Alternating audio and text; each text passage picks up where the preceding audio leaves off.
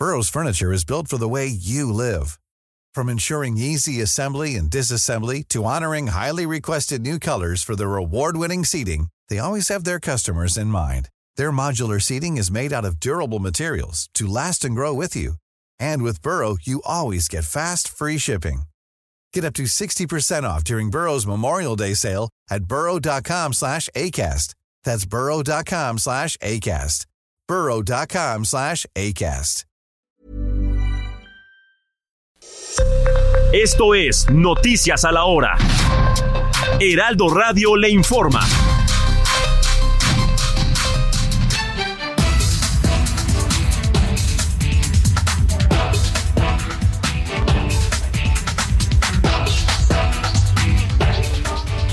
Este domingo y teniendo como marco el Ángel de la Independencia, Xochitl Galvez recibirá por parte del comité organizador del Frente Amplio por México la constancia como coordinador de la corriente política de cara a las elecciones presidenciales de 2024. En entrevista para el informativo fin de semana, el presidente nacional del PRD, Jesús Zambrano, destacó la unión al interior del Frente Amplio. Escuchemos. Fue que Beatriz anunció que ella con esos resultados de las encuestas ya mejor no continuaba. El PRI tomó sus decisiones junto con ella y pues se le notificó al comité organizador y entonces ya para qué realizábamos el evento en urnas el día de hoy, y mejor vamos a preparar justamente esto, que que se vea que la gente que estaba dispuesta a ir a votar en la medida en que pueda vaya a los eventos eh, en todos los estados de la República y particularmente aquí en el Ángel de la Independencia en la Ciudad de México.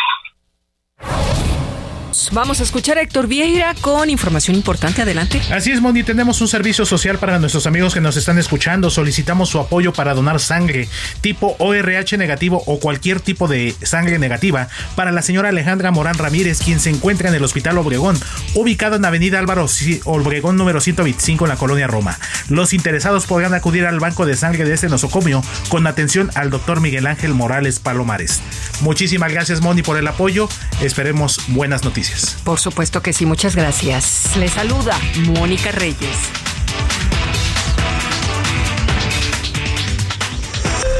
Esto fue Noticias a la Hora. Siga informado, un servicio de Heraldo Media Group.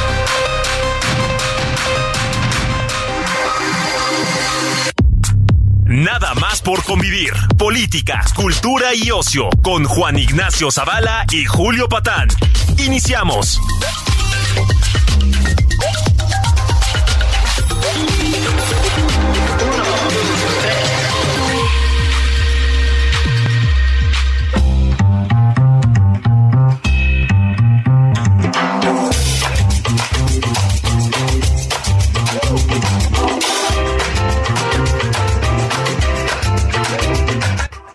Bendiciones, ¿cómo están? ¿Cómo están las sobrinas y los sobrinos? Esto es nada más por convivir. Estamos en la edición de los domingos.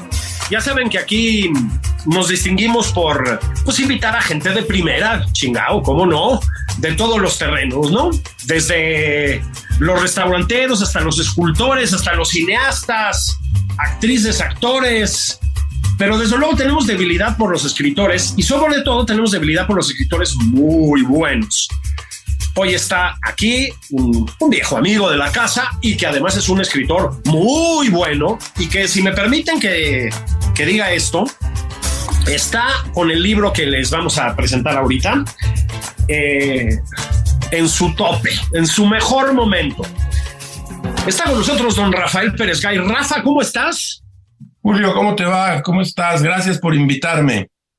No, hombre, es un, es un gusto. Miren, eh, a Rafael seguro lo han leído, bueno, lo deben haber leído como columnista, probablemente lo conocen por la televisión, está en ese negocio reducido, pero todavía vivo de la televisión cultural, específicamente en la literatura, en ADN 40. Eh, seguro lo leen, ya les digo, como un columnista muy, muy, muy, muy popular. Y seguramente han leído sus libros, sus ya bastantes libros, novelas, libros de cuentos, crónicas, ensayo. Y últimamente, en los últimos años, una serie de libros que con cierto miedo voy a llamar eh, literatura familiar. Es una literatura atada a la memoria, una literatura que tiene que ver mucho con los padres, mucho con la ausencia, con la pérdida, con la muerte. Tiene que ver, en el caso de Rafael, desde luego muy marcadamente con su hermano. Ahora platicaremos de todas estas cosas. Bueno, pues han sido libros muy, muy, muy leídos, muy celebrados críticamente también y que además se lo merecen. Bueno, pues hay una nueva entrega, Rafa, que es todo lo de cristal, que es un libro organizado en torno a mudanzas. Así es. Mira, todo lo de cristal es efectivamente eh, la historia de un hombre adulto que entra al, um, eh, en ese sentido es un informe de invierno porque es un hombre adulto que inicia, como digo yo, ese loco viaje hacia la vejez y voltea, voltea a ver su pasado y busca al niño que fue. A través de las 22 mudanzas en las cuales acompañó a su familia durante su infancia y parte de su adolescencia. En esas mudanzas eh, o esas mudanzas eran eh, un momento en el cual se revelaba todo el problema financiero, pero también un cierto aire gitano un cierto aire de no saberse estar, un cierto aire de, vamos a seguir porque todo va a mejorar. Este informe de invierno, si me permites llamarlo así de momento, tiene que ver desde luego con la memoria, con una memoria, Julio, primero personal. Y en este caso, en el caso de todo lo de cristal, una memoria colectiva. De modo que ese hombre adulto tiene muchas veces que ir a la hemeroteca para ver si sus recuerdos son reales. Por eso en el, eh, te cuento dos cosas, no, no, es vender la trama ni mucho menos del libro. La primera es cuando eh, empieza el narrador, para más datos soy yo el narrador, y, y, dice que leyó las memorias de Stravinsky, cuando Stravinsky dice, yo no sé si, este, si el recuerdo es la verdad o solo la memoria. Y alrededor de esto se va tejiendo la historia domicilio por domicilio, departamento por departamento de esta familia clase media baja que sigue bajando ante el temor del padre y de la madre por falta, por falta de dinero. Pero viene también la memoria colectiva de los sesentas y parte de los setentas. Una memoria que todos los que tengan edad recordarán, pero los que no tengan edad van a enterarse, van a enterarse de ese, de ese mundo. Por eso en la, por eso en la contraportada los editores los editores han puesto que miramos el mundo una sola vez en la infancia. Lo demás es memoria. Esto lo escribió Luis Luke. De modo que es de eso, de eso trata eh, en parte, eh, no en parte, de esto trata este, esta nueva entrega, este nuevo libro, de lo que tú llamas bien, y hablaremos de eso hace rato, eh, eh, en, un, rato novela familiar, Julio. La novela familiar, efectivamente. Sí, es un libro, es un libro que, como todos los buenos libros, pues tiene muchas cosas adentro, ¿no? Pero sabes que, Rafa, tiene muchas cosas de una manera que además a mí en lo personal me gusta mucho, que es con lo que yo llamaría la economía de medios. Es decir, tengo la sensación de, lo, lo puse por escrito aquí en el Heraldo también, de que la prosa se te ha hecho todavía más compacta, más sintética, más destiladita, este, más precisa y creo que por lo tanto todavía más potente. Es decir, vas en frases breves, pa, pa, pa, pa, como que concentraste el sentimiento, no sé cómo decirlo. Yo te, yo te, bueno, pues gracias por tu lectura, viniendo además de un lector como tú y leí tu nota en el Heraldo y te, te la agradecí, te la vuelvo a agradecer ahora porque lees, lees bien desde hace muchos años y tú lo, y tú lo sabes. Eh, sí, efectivamente, yo, eh, tú sabes que eh, yo soy afín y creo que tú también a un tipo de literatura directa, a un tipo de literatura que sea rápida, que trate, que cuyo método expositivo sea de gran claridad, si se puede, pero, que, pero sin perder profundidad, que te dé profundidad y que te dé algo que a mí me interesa en la literatura que te dé emoción, es decir, que te, que te despierte. Incluso a veces puede despertarte emociones eh, un poco molestas, un poco irritantes, pero que te despierte todo eso. Y sí, efectivamente me propuse una vez más hacer una, eh, una novela, un informe, un libro en el cual no desperdicies demasiadas palabras si lo que quieres decir es una idea y se puede expresar eh, en la brevedad del punto, del punto y seguido y de los personajes que van saliendo y que no eh, y que no se, no, no se alarga, no, no se vuelve una cosa dilatada. Nunca fui, eh, Julio, y no creas, algún día lo lamenté, no soy ese tipo de escritor que se encierra en su gabinete, hace un plan de, de para una novela de 650 páginas y a, los tres años dice, qué maravilla, este, terminé mi novela. A veces hacemos novelas, novelas de esas, de esa paginación extraordinaria. Ese escritor no soy y lo entendí eh, quizás un poco tarde en mi vida porque, eh, porque eh, me, me, moví durante mucho tiempo eh, con un dilema que, con el que ya he roto es mm. decir, el dilema del periodismo y la literatura. Mm. Modo que yo me gustaría pasar del periodismo a la literatura, el periodismo en el sentido del rigor, de la información, de, de, de, ser muy claro, y la literatura en el sentido de la libertad y de la imaginación. Me gustaría mm. pasar de uno a otro. Eh, claro, no me refiero al periodismo de información, a los reporteros que tienen que contar, tener sus fuentes, etcétera, sino al otro. Al, al otro periodismo, al que es un poco más libre, más juguetón, más literario bien.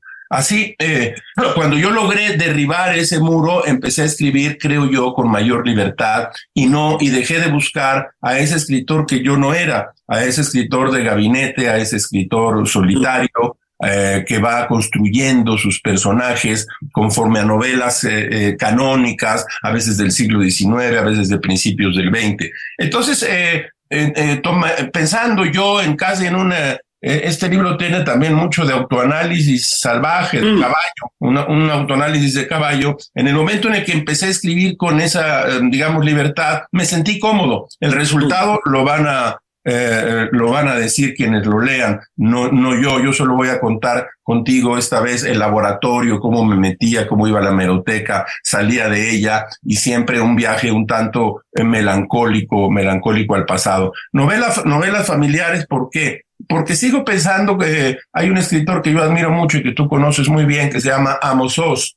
Y Amos Oz dice, eh, para mí, todo el universo de la literatura se encuentra en la familia. Aunque escribas de la guerra, aunque escribas de eh, lugares lejanísimos de ese núcleo, en la familia está todo, porque ahí está el, eh, el, el amor, la muerte, la envidia, la traición, el odio, y todo eso creo que forma parte, debe formar parte de un universo novelístico, Julio. Así lo veo yo. Fíjate que ahorita vamos al tema de la familia, porque le entras de una manera además que creo que debemos desarrollar, pero antes quería ahondar un poquito en el tema del periodismo. En efecto, eh, si ustedes leen a, a, Rafael, en este libro de manera especial, pero yo diría que en general en toda esta serie de la que hemos hablado, toda esta saga, si la quieren llamar así, este, ¿sabes qué pasa, Rafa? Que son, eh, sí, son piezas narrativas de largo aliento, pero que eh, a mí me parece, eh, obtienen mucho de la crónica en el sentido literal, o sea, en el sentido periodístico de la crónica como el género periodístico libre, digamos. O sea, siempre hay un personaje que eres tú, en este caso, bueno, que eres tú en todos estos libros, ¿no?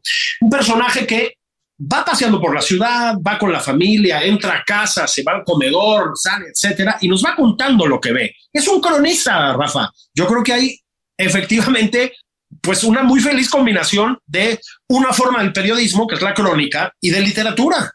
Sí, lo, lo, lo ves, lo ves muy bien. Y yo eh, te digo que en algún momento me detenía y decía, no, es que no estoy haciendo la literatura, este, eh, ahora vamos a hablar de mi hermano, mi hermano era un germanista y me decía, no, tienes que leer a Hermann Brock. Yo le decía, oye, Hermann Brock debe ser una maravilla, pero yo no puedo con Hermann Brock. Eh, porque claro, él tenía toda la formación germanista y yo estudié letras francesas. Yo decía, no, yo voy más por el lado de, de Flaubert, yo voy más por el lado de Balzac. Balzac era, bueno, obviamente estamos hablando de literatura, no de mí. Eh, Balzac era precisamente ese novelista que escribía en los folletones de los periódicos, que tú lo sabes muy bien, Julio, el folletón del periódico es la, la parte baja y eh, escribía en la prensa y había un señor que se llamaba Girardin, que fue el que inventó que, que, existiera eso. Bueno, Balzac escribía todos los días como un periodista y con tanto éxito que le llegaban cartas y le decían, eh, por favor no vaya usted a matar a Eugenie Grandet, eh, por favor haga que eh, papá Goriot eh, cuide más a sus hijos. Bueno, eh, ¿por qué te cuento esto? Porque el periodismo para mí fue la forma de llegar a la literatura. No al revés, hay muy buenos escritores que empezaron siendo literatos, em, haciendo literatura y luego llegando al periodismo. Mi camino fue, fue, fue el contrario. Y, pero ¿a dónde íbamos? Íbamos a la, a la saga. Sí, es una saga familiar, es una saga familiar. Más adelante, ahorita vamos a tocar el asunto este tan de moda de la autoficción y de la literatura. Eh, y, y, me propuse entonces contar esas mudanzas, ese momento en el cual uno cambia y ese momento en el cual uno se pregunta, todo esto que recuerdo ocurrió, porque la memoria, Julio, quienes nos ven y nos oyen, la, la, la, la memoria es, es una restauración creativa permanente. Todo recuerdo es ya en sí una forma de creación, porque lo que recordamos no es exactamente como ocurrió. Lo recordamos a través de nuestras sensaciones, de la edad que teníamos, del momento en el que estábamos. Por esta razón, digo yo, muchas veces me encuentro ahora libros que leía a los 20 años y que no me gustaron y que me parecen una maravilla. ¿Por mm. qué? Porque uno va eh, cambiando, es decir, también uno va mudando. El que no se muda permanece estático y se pierde para siempre. Absolutamente. Yo cuando daba clases, cosa que para bien de los alumnos ya no hago, este, les hablaba de literatura, les hablaba de la memoria y yo les decía, tú cuéntame ahorita cómo rompiste con tu novio, ¿no? ¿Cómo fue ese proceso? ¿Por qué te traicionó y no sé qué? Lo grabamos y me lo cuentas de nuevo en cinco años o en 10 años y la historia no va a ser la misma. La, historia, la memoria es una cosa que se mueve todo el tiempo. Yo creo que también esto tiene que ver con tu profundo interés por el psicoanálisis, que muy discretamente, pero también está atravesando este libro tus libros en general, pero particularmente todo el cristal. Hay mucho del psicoanálisis ahí. Sí, yo siempre he sido un, eh, pues un lector y un, eh, una persona cercana al psicoanálisis, en parte y no en parte, eh, concretamente porque el que sí le sabía mucho era mi hermano. Hablamos de, para quien no lo sepa, de José María Pérez Gay, escritor, diplomático, traductor y político eh, activo en, su, en la última parte de, de su vida. Y alguna, en, en alguna él vivía en Alemania y regresaba de Alemania y montamos en aquellos años eh, setentas, finales de los setentas, aquellos jóvenes que éramos, éramos cuatro amigos más, y montamos un seminario de Freud.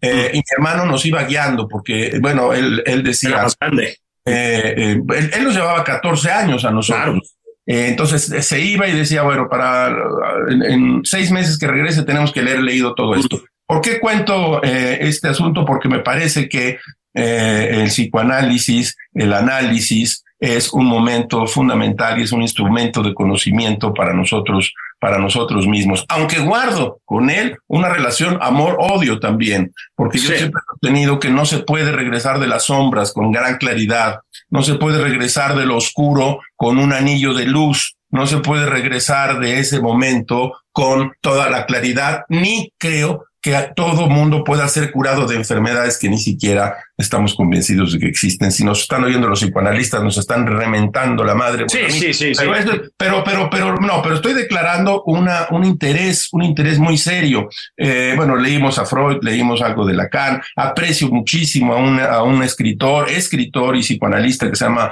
que se llama Pontalís, a quien, a quien siempre, el, el famoso, a Pontalís se le conoce por ser el, el autor del diccionario famoso de psicoanálisis que hizo con Laplanche. Y sí, pero tú tienes razón, ¿en qué sentido está cruzada, el, cruzado, en, en eh, cruzado el psicoanálisis en los últimos libros? En, en ese momento en el cual uno inquiere a su propia alma sobre asuntos fundamentales de su vida. Sí. Eh, como, como te he dicho, el amor, la muerte, los padres, los hijos, la, la traición, la deslealtad, eh, ese momento es el momento al que yo quisiera llegar. Por eso digo que uno me gusta o me gustaría que fuera profundo. No me gusta la, no soy afín a la literatura artificial y triunfalista.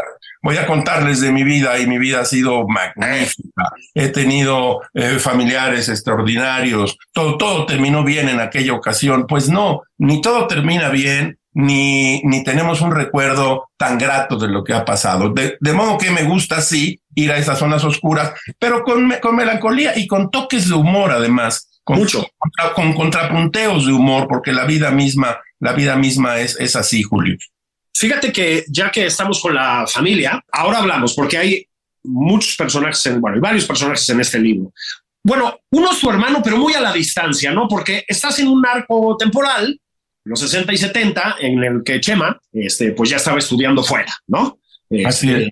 Se, se, ahorró pues dos terceras partes de las mudanzas seguramente o algo así, ¿no? Pero, y te tocó a ti, bueno, esa inversión familiar. Luego está tu mamá, que es un personaje al que ahora vamos, pero luego estás metido en un terreno muy competido porque hablas mucho de tu padre. Y es una aproximación que tiene que haber sido muy, muy cabrona porque es dura. La verdad es que es un acercamiento duro a la figura de tu papá, pero también es muy amoroso. Es decir, eh, no está fácil, ¿eh? Porque es, eh, pues, retratar lo que es muy frecuente que pase con los padres, ¿no? Sí, eh, efectivamente son, bueno, el, padre es, bueno, lo dijo Freud, cuando el padre muere es el hijo varón el que, el que, el que cambia, el que, el que, el que lleva el golpe, el golpe fundamental. Y sí, efectivamente, está esta memoria personal que incluye a una madre que es como pues creo que tú lo escribiste en tu nota, ¿no? Que es como el pegamento, que es como la que va juntando todo. Y un padre que dentro de su enorme desorden, dentro de todos sus sueños rotos, porque ha perdido una, una fortuna en el, en el pasado, es también una fiesta. Y al final, bueno, no al final, en algún momento del libro, viene en efecto una vindicación porque el narrador empieza diciendo, amigos que no me malquieren, dicen que he sido muy duro por mi padre, pero solo ha sido por exceso de amor, dice el narrador. y empieza una, una, empieza una vindicación. Sobre, hay que, hay que, hay que contar también, ahora vamos a hablar de esto, que sobre todo este asunto va entrando la ciudad de los sesentas. El país, el país México que va cambiando, va, va avanzando, bueno, rumbo al 68, si quieres ese parteaguas, y va cambiando la ciudad, eh, es el tiempo, como bien escribiste en tu nota, del regente de hierro de Uruchurtu, que cambió realmente a la ciudad en medio de sus obsesiones. Uruchurtu era eh, un, un, obsesivo, quiso acabar, acabó de hecho con la noche, con la noche libre mexicana, con cabarets, con, con el alcohol, era, era realmente durísimo para eso, pero al mismo tiempo trazó una nueva ciudad, alumbró partes de la ciudad. Cuando yo les digo a algunos amigos que la calle de Nuevo León en el año de 1959 apenas se fue alumbrada, mm, casi no me creen. Tenía había unas farolas, sí, cada dos cuadras, cada tres cuadras. O eh, hablo de la condesa porque en el libro aparece mencionada varias, varias veces. Entonces, Insisto en que esa memoria colectiva y esa memoria personal dan también la idea de un eh, país y de una ciudad de México. Esa ciudad donde no había metro, esa ciudad donde los niños podían salir a la calle y tomar camiones a los 11 o 12 años, que era, que era mi caso. Eh, creo que nuestros hijos, Julio, ya no pudieron vivir esa ciudad. No, no. Nadie, eh, ningún niño puede salir hoy solo a, a la calle. La inseguridad devoró nuestras calles y la fue, y la fue cambiando. Es esa, esa ciudad en la cual hay un momento del, del libro en el cual el, eh, el, narrador le llama a su mamá, que ya murió, marca el teléfono de su mamá y la mamá le dice, estás en una caseta, ¿verdad?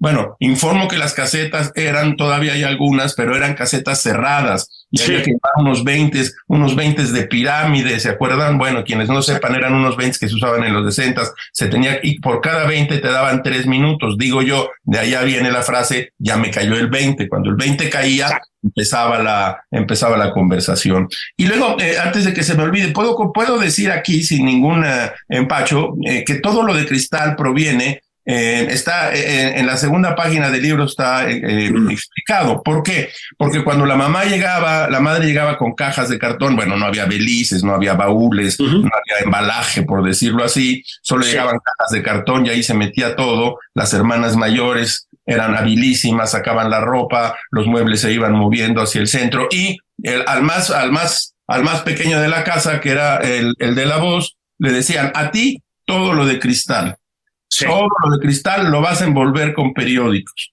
Entonces yo empezaba a envolver con periódicos, pero me quedaba leyendo el periódico con el que iba envolviendo los vasos, los floreros, los ceniceros, un gol de Pelé, una tajada de Antonio Mota, el gran portero de mi, de mi, infancia. Y entonces yo digo, esa fue mi primera hemeroteca, por eso se llama todo lo de cristal. Claro, en alusión también a la fragilidad de la vida. Por supuesto. Pues mira, Rafa, si te parece bien, vamos a hacer una pausa y volvemos a hablar de hemerotecas, porque el libro también es un libro construido pues a partir de la visita a la hemeroteca. Así es, exactamente. Es decir, vamos a hablar del método, no sé si llamarlo método, de la forma en que fue escrito este libro.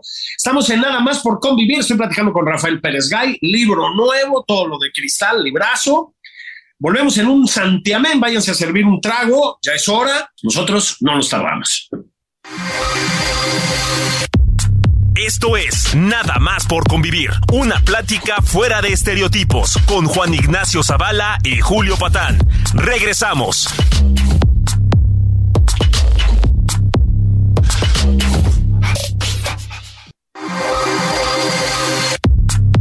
Ya estamos de regreso en Nada más por convivir. Aquí Juan Ignacio Zavala y Julio Patán.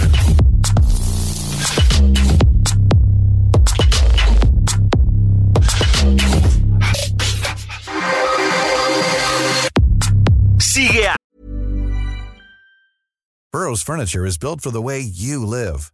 From ensuring easy assembly and disassembly to honoring highly requested new colors for their award-winning seating, they always have their customers in mind. Their modular seating is made out of durable materials to last and grow with you. And with Burrow, you always get fast, free shipping. Get up to 60% off during Burrow's Memorial Day sale at burrow.com slash ACAST. That's burrow.com slash ACAST. burrow.com slash ACAST. Julio Patán en Twitter, arroba Julio Patán 09.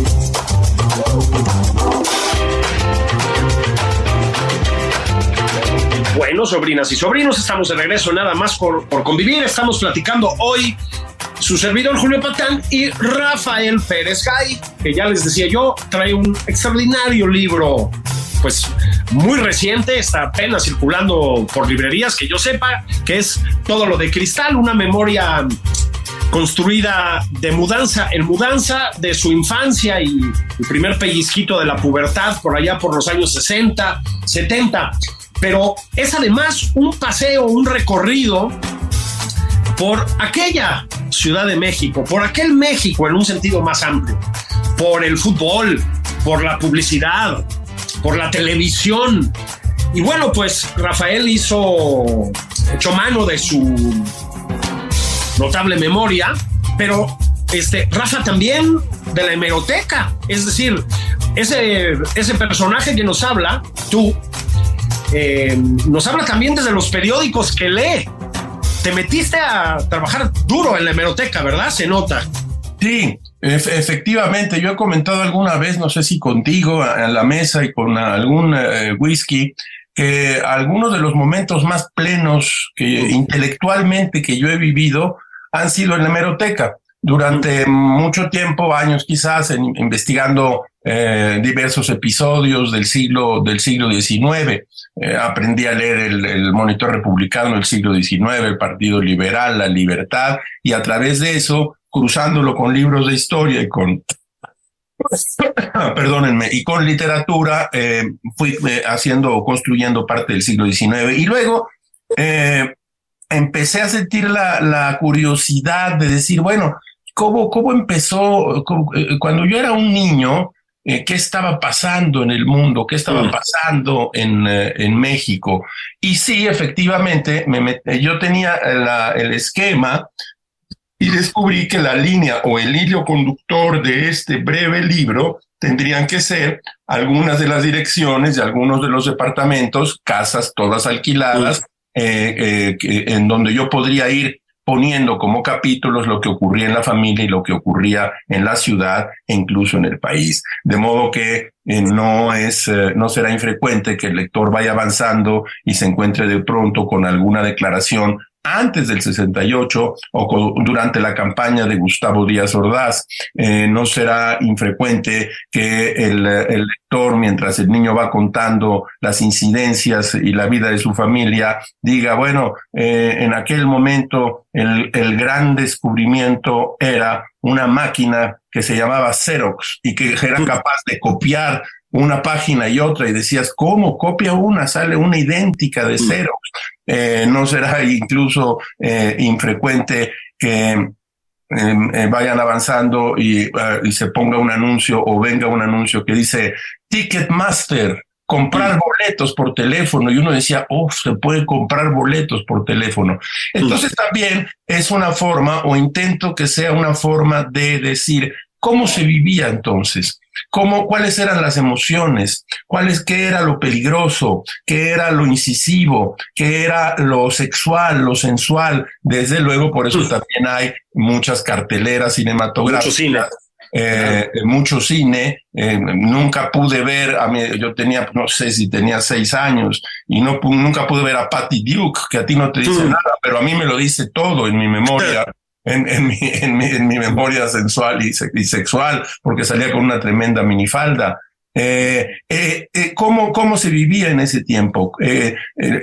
Palabras como, por ejemplo, teníamos un tocadiscos un tocadiscos pequeño y en la casa, pues que donde como el que lo lea se dará cuenta, no sobraba dinero, teníamos uno o dos o tres discos. Ahí cuando se iban mis hermanos y mi papá salía ah, en busca de algún gran negocio que nos sacara de ese momento de quiebra financiera, mi mamá y yo nos quedábamos con un con un eh, disco de Lucha Villa cuando cantaba siempre estás pensando en mí. Bueno, todo esto eh, yo, lo, yo lo llevé al laboratorio como, eh, o pongo el laboratorio aquí contigo, Julio, y con quienes nos oyen. Em, tienes que ir escribiendo todos los capítulos, tienes que ir haciendo un trabajo fuerte de, mero, de meroteca, pero que no se note que son fichas de meroteca, porque si no, entonces fracasas. Tienes que incluirlo a una narración que pasa por la crónica, que pasa a veces por el ensayo, y eh, mientras escribía me, me, me encomendaba yo a uno de los escritores que admiro muchísimo, no me comparo con él, solo digo que lo admiro, que es Carrer cuando le preguntan a Carrer, él, responde, les dice, Carrer le, le, preguntan de sus libros y él responde, bueno, miren, es que en realidad yo no hago ficción. Utilizo todos los elementos de la ficción, los diálogos, los recuentos, las descripciones, las capitulaciones, pero solo escribo de cosas que me han pasado, sea un tsunami, sea su último y extraordinario libro sobre el Bataclan, los, los juicios a los, a, los terroristas del Bataclan, sea el, eh, el, propio asesino que después mata a su familia en el adversario. Eh, entonces uso, uso y esa vocación, la vocación es esa parte donde uno reconoce casi religiosamente algo. Eh, y, y, así, y fui montando capítulo tras capítulo con una lista, una lista de, una lista de casas eh, y casi voy a hacer una pequeña revelación si me das un segundo. Por favor. Es que mira, algún día yo, yo, yo platicaba mucho con mis padres y alguna vez con mi padre le dije, oye, pero a ver, ¿dónde vivimos? Y entonces, mientras mi papá se tomaba un Glenfiddich y mi mamá nos veía, hicimos esta lista, que no van a ver, pero aquí está. Ah.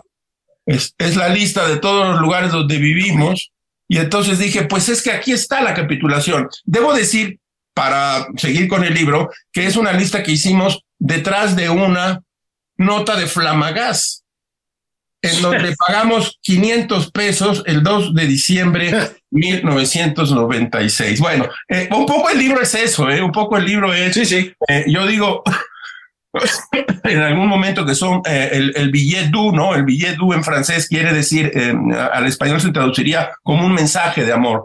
Entonces yo digo, a veces abro, abrí un libro eh, que tenía por ahí y cayó este billet y dije, pues aquí hay algo. En ese sentido, la literatura y los libros, tú eres escritor y has escrito libros y los estás escribiendo, tienen un poco de azar, tienes que tener un buen, un, buen viento para que estos ocurran. Y así ocurrió con esta nota de Flamagás, que creo que ya no existe la empresa, este, y atrás los lugares donde vivimos.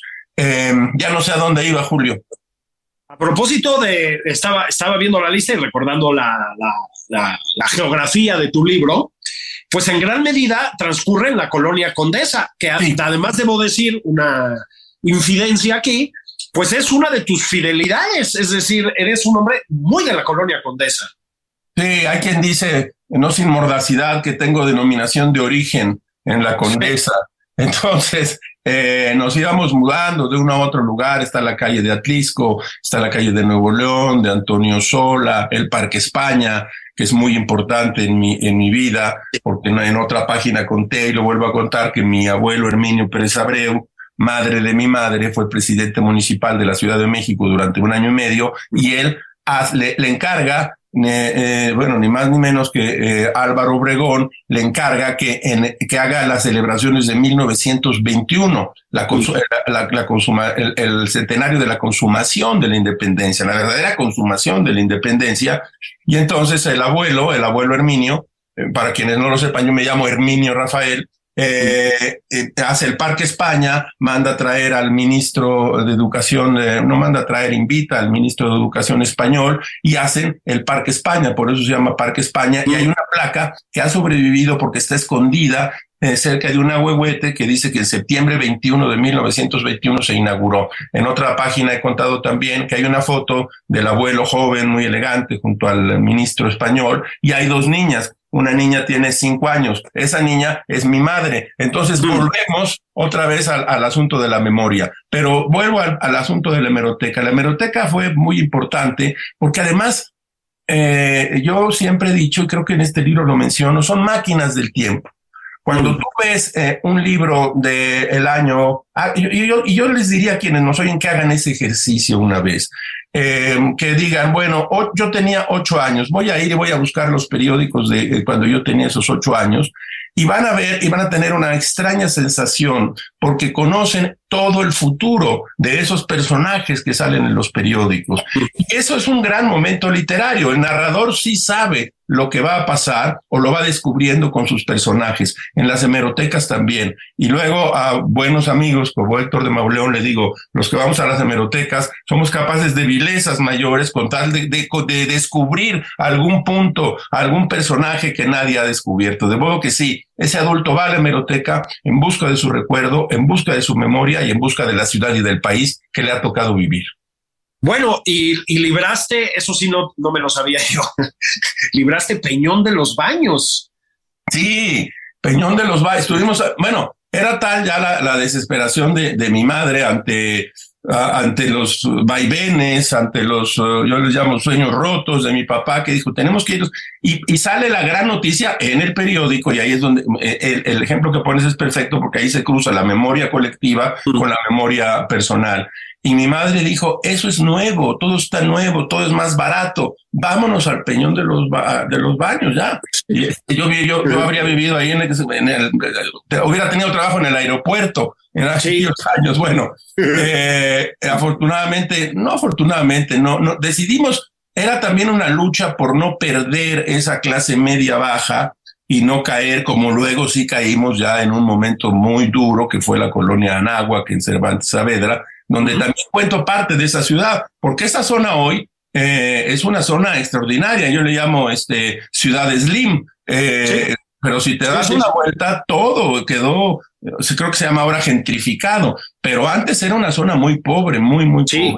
Y allá fuimos a parar y allá llegaba yo en un Juárez Loreto. A ti no te dice nada, aunque no eres tan, tan joven. Un Juárez, un Juárez Loreto era el que se tomaba afuera del cine Chapultepec, te llevaba por todo Polanco, daba la vuelta, se metía por atrás del sanatorio español y íbamos a llegar a la vía del tren donde había un tiradero. Eh, pero hay algo importante aquí que me gustaría eh, compartirte y decirte.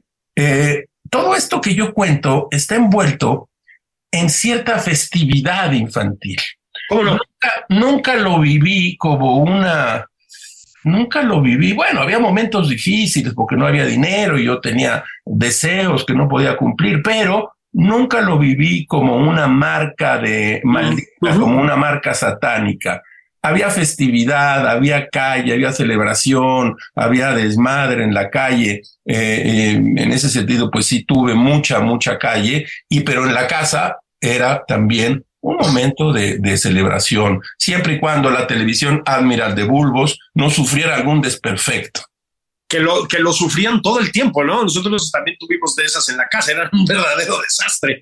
Este, tenías que acabar dándole de manazos a la, a la, a la, a la, madera, porque, y, y, y, bueno, es otro pequeño capítulo, y si se descomponían los bulbos, había que ir a República del Salvador a conseguir los bulbos. Para quienes no vean y son jóvenes, eran unos artefactos, eran como unos focos, unos instrumentos cilíndricos de vidrio con los cuales la televisión funcionaba y que tenían nombres extrañísimos como E, X, Y, Z. Y entonces, ahora, si el cinescopio se, se descomponía, la televisión estaba moribunda y nosotros también. El cinescopio, imagínate, cinescopio. Fíjate, Rafa, que em, en tus libros em, está mucho la memoria de México, de la ciudad, ya les decía, en este de manera particular. También les decía yo, en todos sus aspectos, ¿no? Está, repito, la publicidad por ahí, que además, para los que también tenemos cierta edad, hay momentos que dices, ay, sí es cierto, ¿no? Este, está el fútbol, que era otra cosa. Em, en fin, ¿sabes que no está mucho en, tus, en tus libros? La vida política sí está. Si hablas de Díaz Ordaz, se ve por ahí, en este caso, por ejemplo, pues un reflejo del 68, del 71, ¿no? Pero no son libros muy cargados de la vida política mexicana. Yo me pregunto, Rafa, si, porque, a ver, ustedes habrán leído a Rafael, es un hombre muy atento a la vida política mexicana, como columnista, para empezar, también como, como comentarista en medios y etcétera. No sé si también, Rafa, el, em, bueno, tú llegaste al comentario político después de a la literatura, como mucha gente. Sería interesante también preguntarte por qué, además. Eh, hablabas de Mauleón, a él le pasó una cosa parecida. sí. Este, yo creo que, yo creo que tiene mucho que ver con un sentido de responsabilidad cívica, pero bueno, este, pero tengo la sensación de que tus libros también descansas un poquito de eso, ¿no? Bueno, sí. En el caso de todo lo de Cristal, eh, la vida política tiene que entrar solo a través del recuerdo del niño y de los periódicos, que eso sí había siempre, que estaban sobre la mesa. Los periódicos eran dos. Estaba el Excelsior, el gran Excelsior de Julio Scherer, y a un lado el que era pues un poco como no solo su competidor, sino la otra cara, que era el Heraldo de Alarcón. Así es. Y la vida política llegaba así, por eso en algún momento digo, bueno, yo podría reconstruir la vida de mi familia a través de los presidentes del PRI. Y entonces aparecen nombres casi epifánicos, Sánchez Vite, eh, el, profesor Olivares Santana, eh, bueno, Porfirio Muñoz Ledo también desde entonces aparecía por ahí. Entonces solo tiene que aparecer esa vida política a través de los recuerdos para no recargarlo y que el adulto empiece a hacer ese análisis. Eh, sí, tienes razón, cuando, cuando escribo no me detengo mucho, eh, cuando escribo este tipo de libros no me detengo mucho en la vida política, aunque tengo una enorme cosquilla de hacer una, un libro que tenga mucha política ya en la época actual y, mm. probablemente en los últimos años, porque viví muy de cerca algunas cosas de las cuales no vamos a hablar hoy, sino en otra entrevista, pero eh, yo llegué al comentario político y a la, eh, yo diría a la observación de la vida política después de la literatura. Durante mucho tiempo yo y un grupo de amigos hicimos nuestras primeras armas en el eh, suplemento cultural eh, La Cultura en México de la revista Siempre con que dirigía Carlos Monsiváis y él nos reprochaba mucho que, éramos, que fuéramos apolíticos. Y Monsiváis casi no tenía razón en nada, pero en eso sí tenía razón éramos jóvenes y, y solo queríamos leer a Proust, a Stendhal, queríamos leer a Joyce, queríamos leer el Quijote y la política pasaba ante nuestros ojos. Un día ya un tanto maduro, me di cuenta de que eh, tienes que, que no puedes, eh, no puedes eh, quitarte de tu propia piel eh, y, de la, y del momento que estás viviendo. Tú le has llamado responsabilidad cívica, yo le llamo eso. A ver, quítate esa piel. Y por una cosa que, y por una frase que en algún momento yo creo que dijo Sabater, el problema de los que no quieren hablar de política y hacer política, a esos les van a hacer la política. Entonces, pero sería preferible que tuviéramos nuestras propias opiniones y que tuviéramos nuestra idea de lo que está pasando en base siempre, insisto, al conocimiento, a la observación, a la pluralidad y a la diversidad.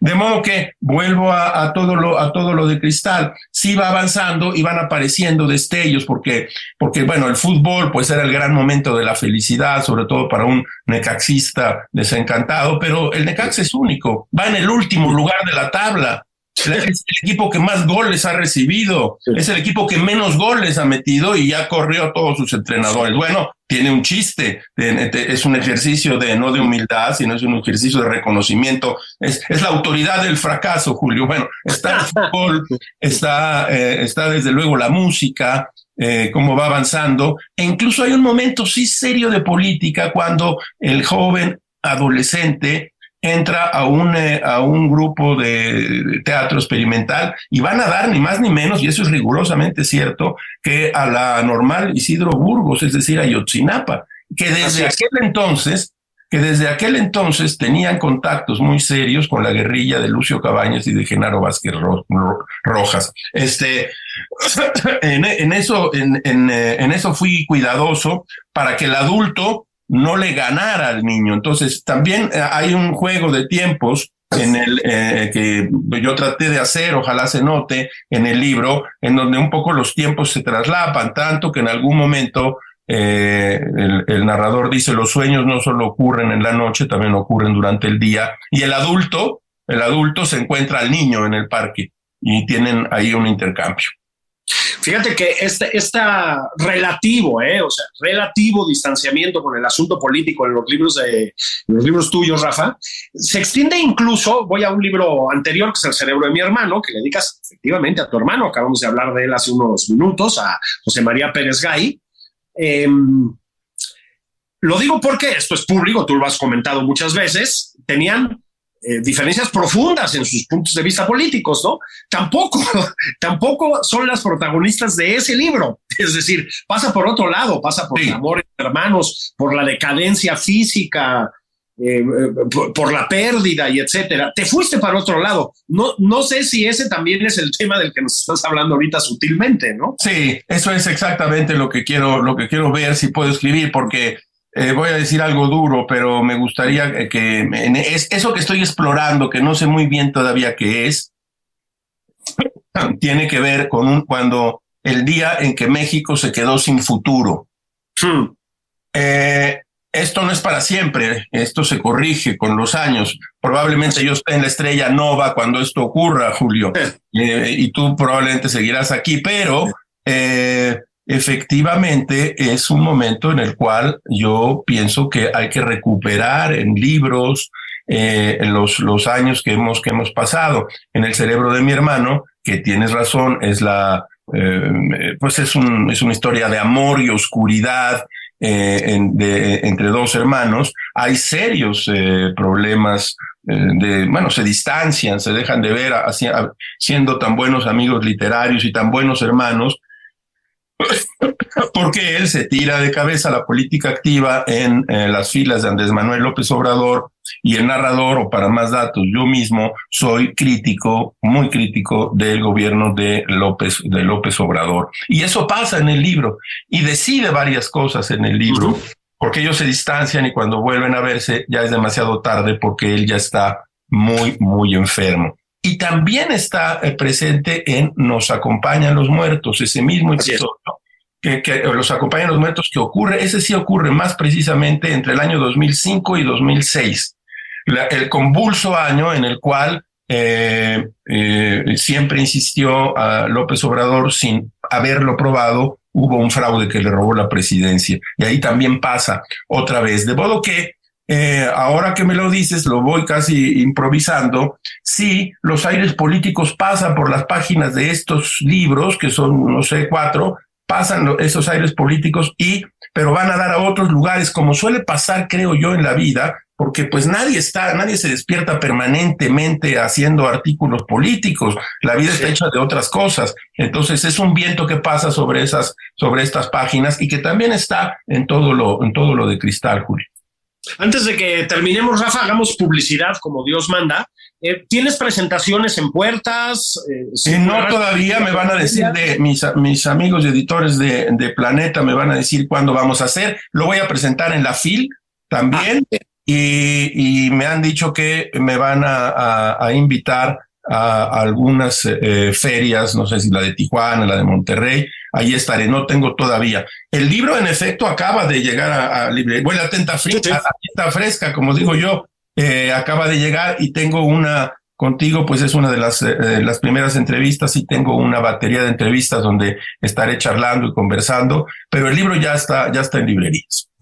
Pues vayan y cómprenlo, léanlo en el formato que quieran, pero léanlo de verdad, vale muchísimo la pena. Todo lo de Cristal, Rafael Pérez Gay. Querido Rafa, te agradezco muchísimo este, este largo rato de conversación que se pasó rapidísimo. Se pasó muy rápido, Julio. Te agradezco muchísimo tu lectura, tu amistad y ahora este espacio que me has dado para, para charlar sobre todo lo de cristal. Te doy un abrazo.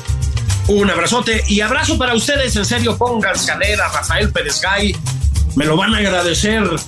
Esto fue nada más por convivir. Estamos en la edición de los domingos. Nos escuchamos durante la semana, nos escuchamos el fin de semana que viene. Que todo vaya muy bien. Disfruten, disfruten lo que le queda al día. Abrazos.